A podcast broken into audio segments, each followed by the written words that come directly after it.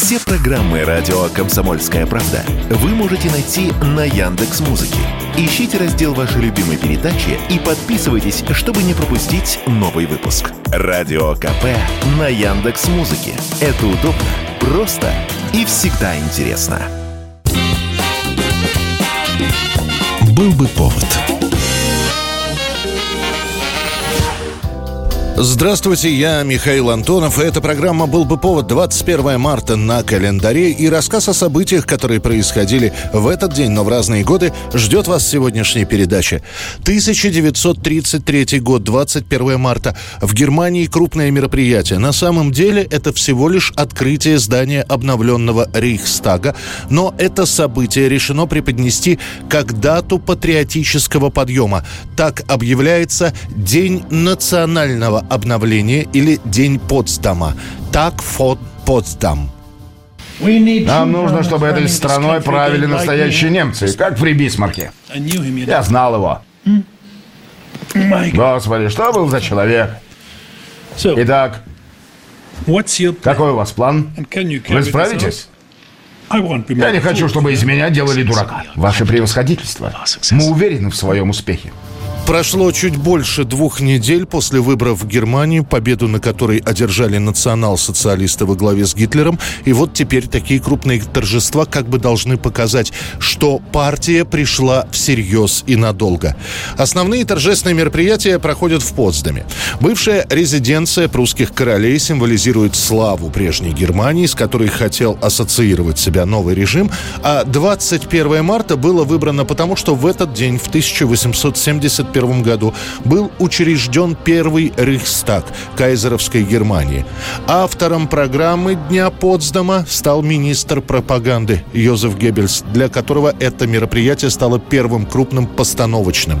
В итоге даже те, кто не интересуется политикой, теперь знают о Гитлере, который всего лишь два месяца назад стал канцлером. Он – главное лицо этого мероприятия. Вот он на мессе, вот Гитлер произносит речь в гарнизонной церкви, говорит, что Германия будет великой. И в финале встреча Адольфа Гитлера с рейхс-президентом Гинденбургом. Именно с этого дня Гитлера называют ни много ни мало спасителем немецкой нации. Уже к следующему лету, после смерти Гинденбурга, Адольф получает полную власть над страной. Армия должна дать клятву в безоговорочной преданности фюреру, который должен произнести каждый офицер и солдат вооруженных сил.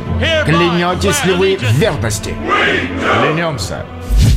1986 год, 21 марта. Теперь у нас есть своя Саманта Смит. Именно с такими заголовками выходят в этот день советские газеты. Начинается двухнедельное путешествие по Соединенным Штатам Америки советской школьницы Кати Лычевой. И не только взрослые, но и ребята, все советские школьники внимательно следили за ее поездкой.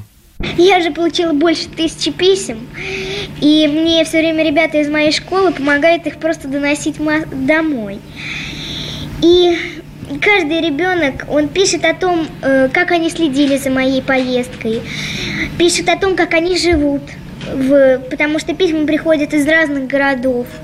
12-летняя Саманта Смит приезжала в Советский Союз после того, как написала письмо Андропову и получила от советского генсека персональное приглашение приехать в СССР и лично убедиться, что наша страна вовсе не мечтает о ядерной войне с Америкой.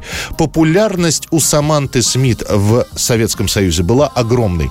Улетая почти после месячного визита домой, Саманта уже с трапа повернется и скажет по-русски фразу из фильма «В бой идут одни старики. «Будем жить». Увы, в 1985 году 13-летняя Саманта Смит и ее отец погибают в результате авиакатастрофы. И тем не менее, американская девочка побывала у нас в стране. Почему бы советскому подростку не показать США?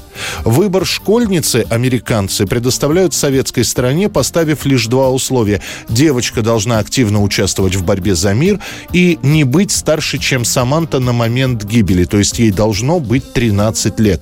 Катя Лычева отбирается из нескольких тысяч кандидатур.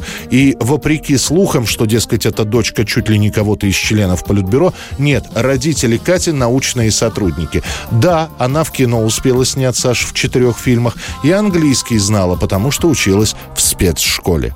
За время пребывания в Америке делегация будет иметь многочисленные встречи с мэрами крупнейших городов и влиятельными лицами страны. В центре внимания журналистов Катя. С пяти лет она занимается хореографией, музыкой, живописью, большим теннисом. И на вопрос, о чем она будет говорить со своими сверстниками там, за океаном, Катя по-детски просто и, как это часто бывает, когда говорят дети, по-взрослому глубоко ответила – Расскажу им о школе. И снова, как и во время визита Саманты Смит в Советский Союз, за Катей в Америке пристально следят наши журналисты. Вот она встретилась с Рейганом, вот она зашла в Макдональдс, где клоун предложил ей бутерброд под названием «Большой Мак». А вот Катя смотрит фильм «Рокки 4», и ей совершенно не нравится образ русского боксера Ивана Драга. Американская пресса проявляет к советской девочке намного меньше внимания, зафиксировав лишь встречу Кати Лычевой и Рональда Рейгана. Вернувшись назад после своей поездки в США, Катя продолжит учебу, но еще в течение года будут выходить календарики с ее портретом. Катю Лычеву будут часто звать на выступления перед школьниками. И в итоге уже в 1987 году в шутку будут говорить в СССР три популярные женщины. Катя Лычева, Алла Пугачева и Раиса Горбачева.